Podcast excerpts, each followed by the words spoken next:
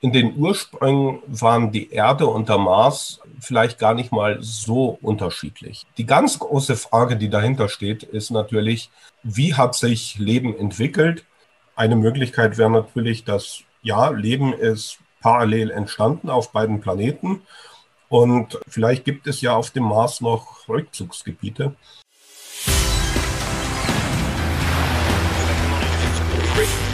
Gut zu wissen der Erklärpodcast der Tiroler Tageszeitung. Hallo und herzlich willkommen beim Gut zu wissen Podcast der Tiroler Tageszeitung.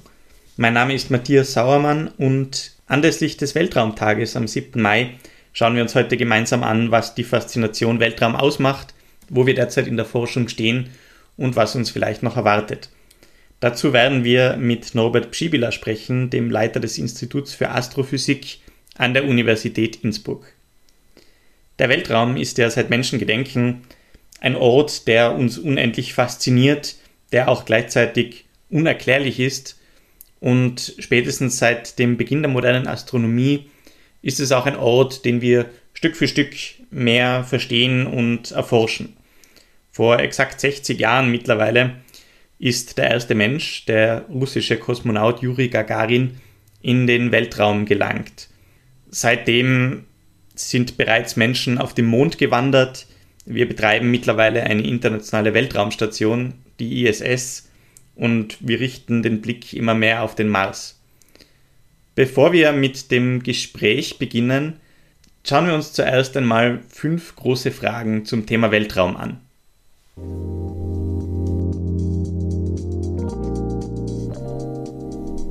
Was ist eigentlich das Universum?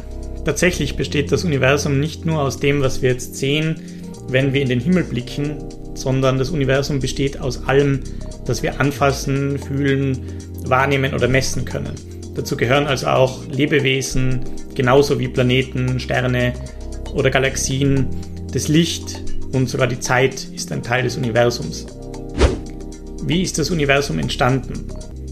Die meisten Astronomen gehen davon aus, dass das Universum vor so ungefähr 14 Milliarden Jahren entstanden ist. Und zwar in einem großen Knall, dem sogenannten Urknall. Damals hat sich das gesamte Universum in einer Blase befunden, die tausendmal kleiner ist als ein Stecknadelkopf. Diese Blase ist dann plötzlich explodiert und so ist das uns bekannte Universum geboren worden.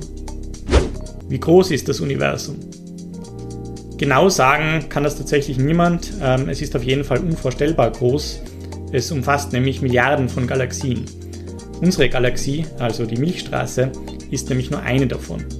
Selbst wenn wir mit Lichtgeschwindigkeit fliegen könnten, würde es 100.000 Jahre dauern, alleine die Milchstraße einmal zu durchqueren. Gibt es außer auf der Erde Leben im All? Das ist wahrscheinlich eine der größten Fragen der Menschheit. Die meisten Astronomen gehen davon aus, dass dem so sein muss, alleine aufgrund der statistischen Wahrscheinlichkeit. Bewiesen ist das allerdings noch nicht. Hat die Menschheit schon einmal versucht, Außerirdische zu kontaktieren? Ja, das haben wir tatsächlich. Der bekannteste Versuch ist die sogenannte Arecibo-Botschaft. Damals haben wir Radiowellen ins Weltall ausgesendet, die bestimmte Informationen enthalten. Das war 1974. Die Nachricht enthält binär kodierte Informationen über die Biologie des Menschen, die menschliche Bevölkerung und auch Informationen darüber, woher das Signal stammt, also von der Erde. Dass wir darauf jemals eine Antwort erhalten, ist allerdings sehr unwahrscheinlich.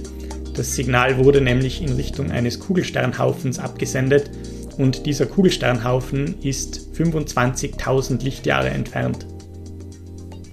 Auch in Innsbruck wird über den Weltraum geforscht. Die Universität Innsbruck besitzt ein Institut für Astro- und Teilchenphysik. Leiter ist dort Norbert Pschibila. Wir sprechen mit ihm darüber, was die Faszination Weltraum für ihn ausmacht, woran in Innsbruck geforscht wird und ob wir eigentlich alleine im Weltall sind. Wann haben Sie begonnen, sich für den Weltraum zu begeistern? So die bewusste Erinnerung, die reicht zum vierten Lebensjahr zurück. Ja, da kann ich mich noch an erinnern, irgendwie an einem Sommernacht sind wir mit meinem Vater nach Hause gegangen und da haben wir uns den Sternenhimmel angeschaut. Und das hat also wirklich nachdrücklich Eindruck hinterlassen. Was würden Sie sagen, fasziniert den Menschen generell so am Weltraum? Also ich würde fast sagen, dass das historische Wurzeln hat.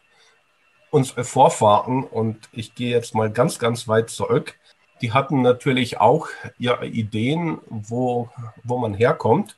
Und da stellte sich nachts beim Lagerfeuer quasi die Frage, was sind denn das da für Punkte am Himmel oben? Ja, sind das vielleicht andere Gruppen, die um ein Lagerfeuer sitzen? Und ich würde sagen, das hat dann sehr viel zur Mythenbildung beigetragen, Schöpfungsgeschichte, Ideen, wo kommen wir her? Und ja, in der modernen Wissenschaft, Philosophie wurde das dann natürlich ausgebaut von einem eher spirituellen Hintergrund zu einem wissenschaftlich unterlegten Basis. Ich denke, das ist nach wie vor der ästhetische Aspekt ist ein ganz wichtiger. Also ein Teil vom Hubble Space Teleskop Beobachtungszeit wird ja für die Öffentlichkeitsarbeit reserviert. Das ist also wirklich ein sehr, sehr schöner Schachzug von der NASA gewesen, weil man muss dem Steuerzahler natürlich einen Return bieten. Und im Fall der Astronomie sind ästhetische Gebilde, die da am Himmel sind. Galaxien, Gasnebel, die Planeten im Sonnensystem, das sind fremde Welten, die weit jenseits uns als Alltags stehen, aber gleichzeitig ja, durch die ästhetische Schönheit irgendwie fassbar werden.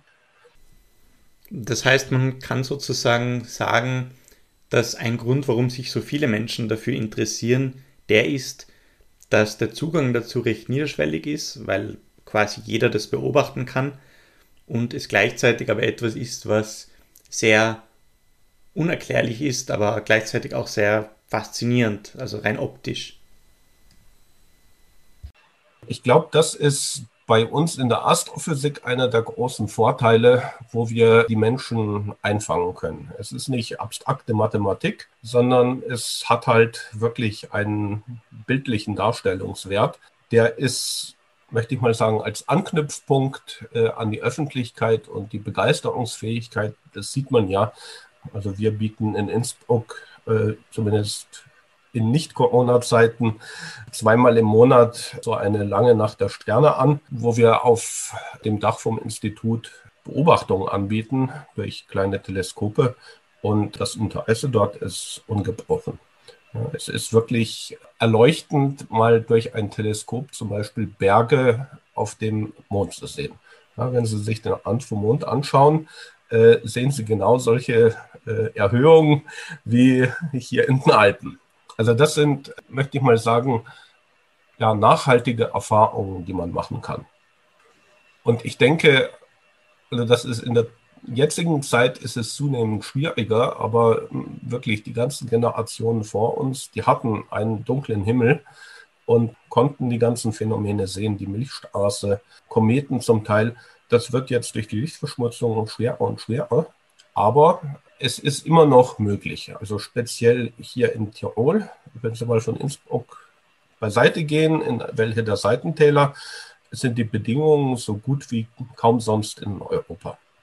Wie würden Sie in einfachen Worten erklären, womit sich Ihr Forschungsbereich beschäftigt? Die einfache Antwort ist, wir fragen nach dem, woher kommen wir? Und zwar auf einer sehr elementaren Ebene, nämlich die Atome, aus denen wir bestehen. Wo kommen die her? Und die Antwort ist grundsätzlich relativ leicht. Also alles kommt natürlich aus dem Urknall. Der Wasserstoff, der im Wasser des Körpers ist, der ist noch direkt aus dem Urknall völlig unverändert. Und der Rest der Elemente wurde in Sternen zu dem gebacken, was sie sind. Kohlenstoff, Sauerstoff und so weiter. Und was wir machen, ist, diese ganze Historie aufzuschlüsseln. Es gibt sehr viele physikalische Prozesse, die dahin geführt haben zu dem, was jetzt da ist.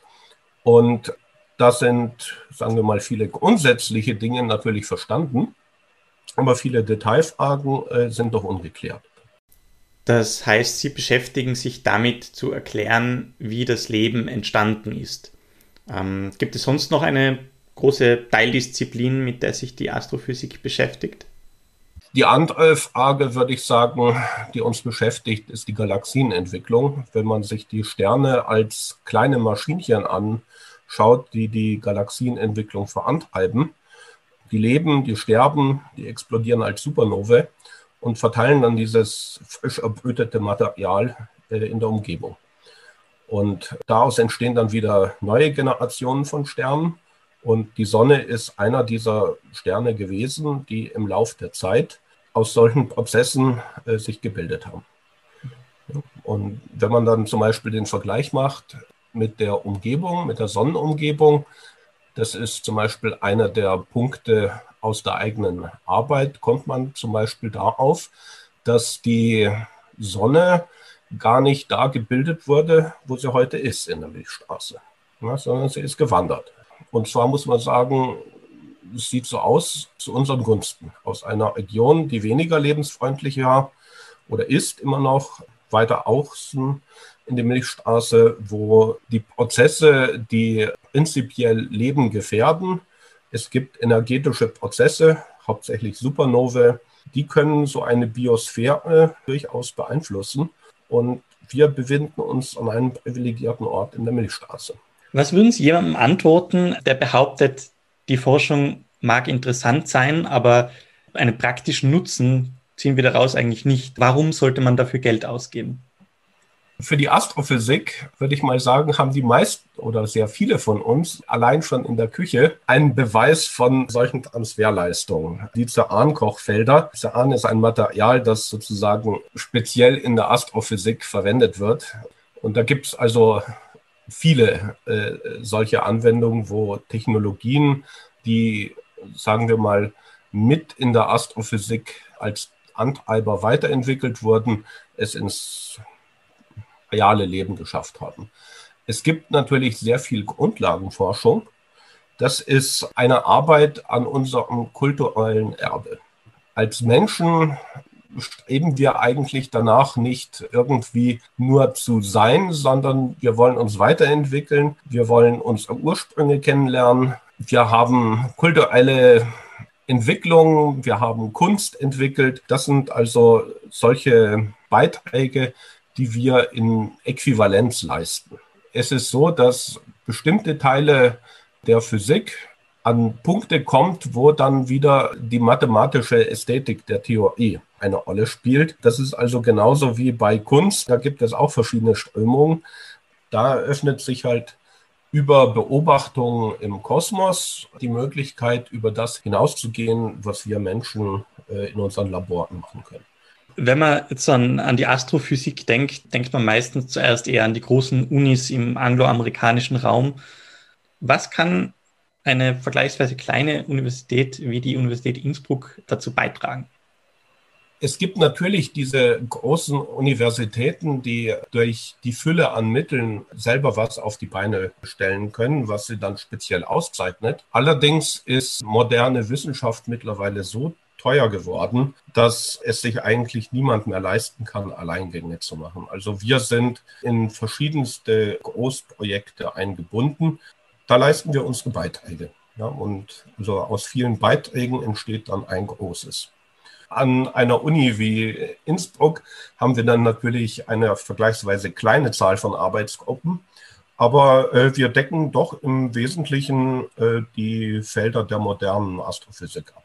Derzeit liegt ja sehr viel Aufmerksamkeit auf der Forschung am Mars, vor allem wegen dem Rover Perseverance, äh, der jetzt dort gelandet ist. Und laufend wird spekuliert, wann jetzt erstmals Menschen dorthin geschickt werden.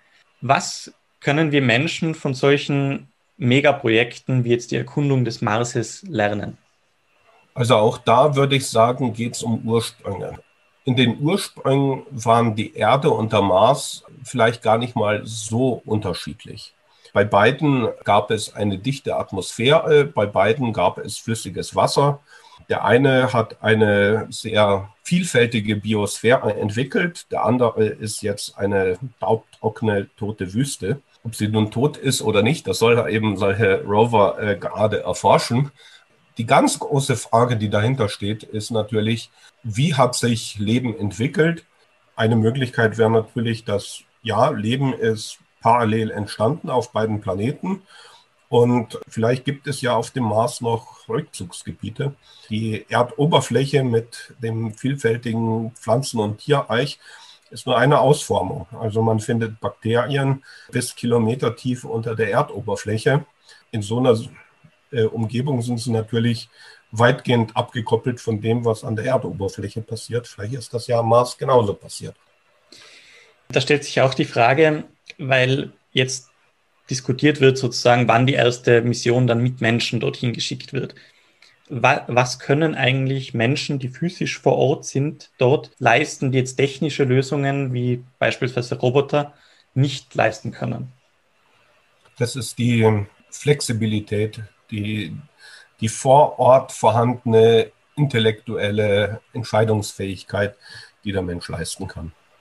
Das ist also einer der großen ähm, Vorteile gewesen, die die Astronauten, die auf dem Mond gelandet sind, hatten, dass die quasi mit geschultem Auge interessante äh, Materialproben einsammeln konnten. Das Problem ist, dass man mit so einem Over entsprechend eingeschränkt ist. Bei einer größeren äh, bemannten Mission könnte man sicherlich weitere Bereiche abdecken.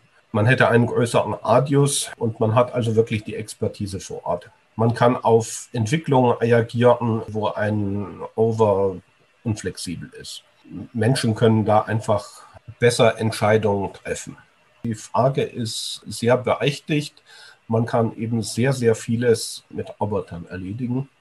Der Schritt des Menschen jetzt nicht nur von der Erde auf den Mond, sondern auf einen weiteren Planeten würde ich auch sehen als kulturelles Erbe der Menschheit. Es gibt ja Ideen, gleich Kolonien zu etablieren.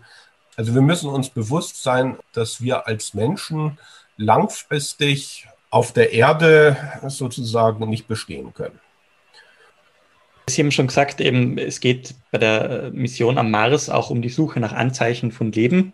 Einer der berühmtesten Astrophysiker der zeitgenössischen war Stephen Hawking. Der hat einmal gesagt, je älter ich werde, desto überzeugter bin ich, dass wir nicht alleine sind. Stimmen Sie dem zu? Rein statistisch gesehen sollte es schon noch jemanden geben. Der Weltraum ist riesig, die Anzahl der Galaxien ist gewaltig. Wir fangen gerade an, an der Oberfläche zu kratzen. Da wird sich in den nächsten Jahren sehr, sehr viel ergeben. Ich, ich weiß nicht, ob tatsächlich irgendwas ähm, in unserer Umgebung gefunden wird.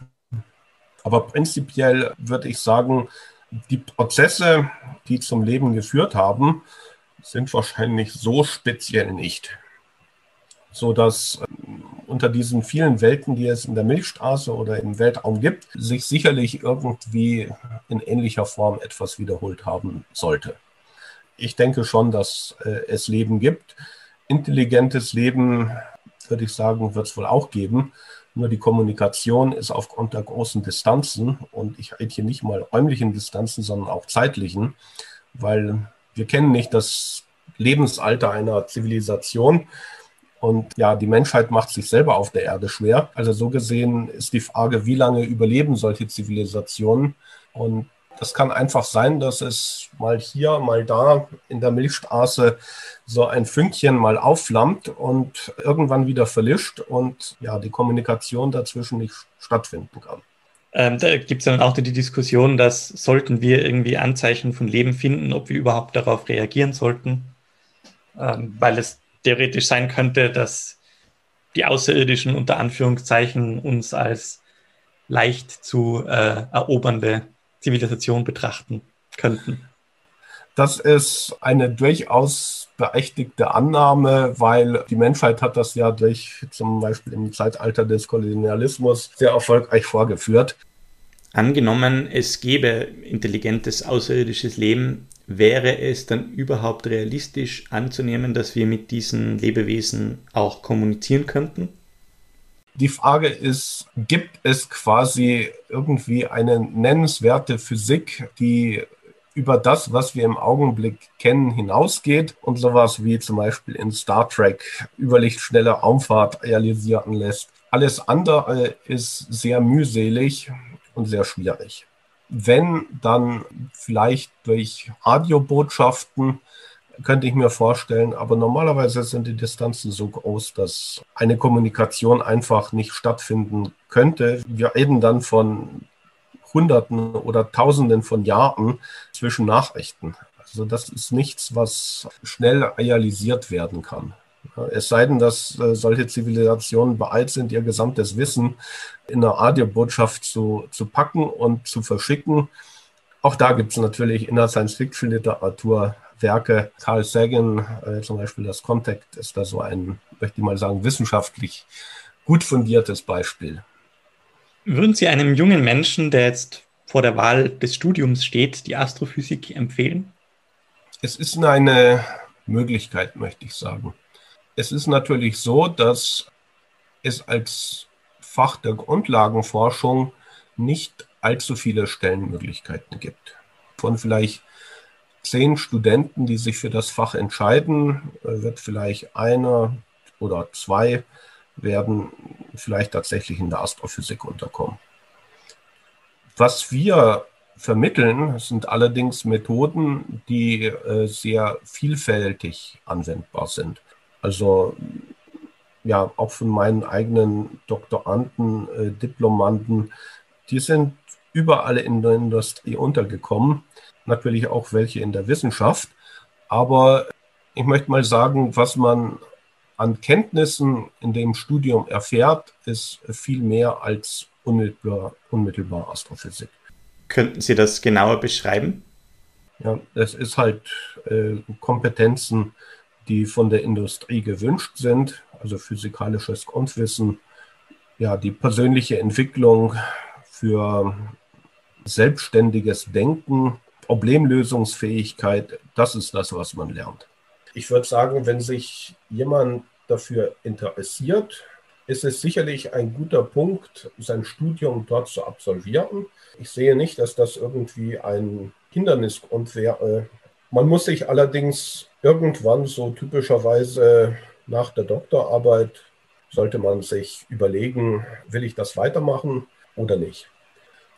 Gibt es zum Thema Faszination Weltraum noch etwas, was Ihnen am Herzen liegt oder was Sie ergänzen wollen?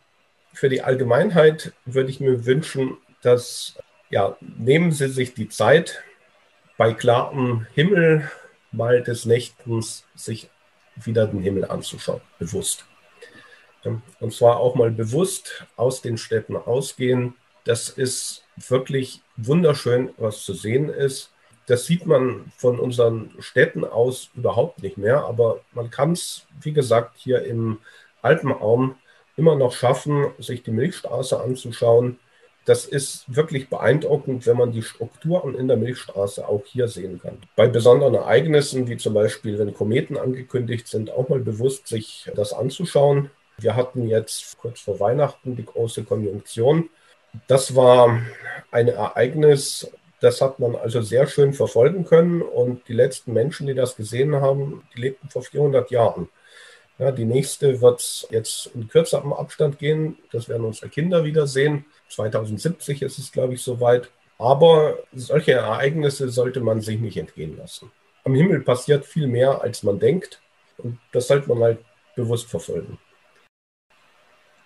Wunderbar, dann vielen Dank für das Gespräch. Ja, bitteschön. Und so richten wir alle unseren Blick weiter nach oben. Was große astronomische Phänomene betrifft, brauchen wir aber dafür entweder Reiselust oder Geduld. Die nächste totale Sonnenfinsternis ist nämlich erst im Jahre 2026 zu sehen und das auch nur in bestimmten Teilen der Welt und nicht in Österreich. Bis es in Österreich wieder soweit ist, werden noch einige Jahre ins Land ziehen. Das ist nämlich erst 2081 der Fall. Bis dahin bleibt also noch genug Zeit, sich einmal eine Decke zu nehmen und in einen besonders dunklen Teil Tirols zu verziehen und die Milchstraße zu betrachten. Wie wir gelernt haben, strahlt diese hierzulande besonders hell. Vielen Dank fürs Zuhören und bis zum nächsten Mal. Das war Gut zu wissen, der Erklärpodcast der Tiroler Tageszeitung.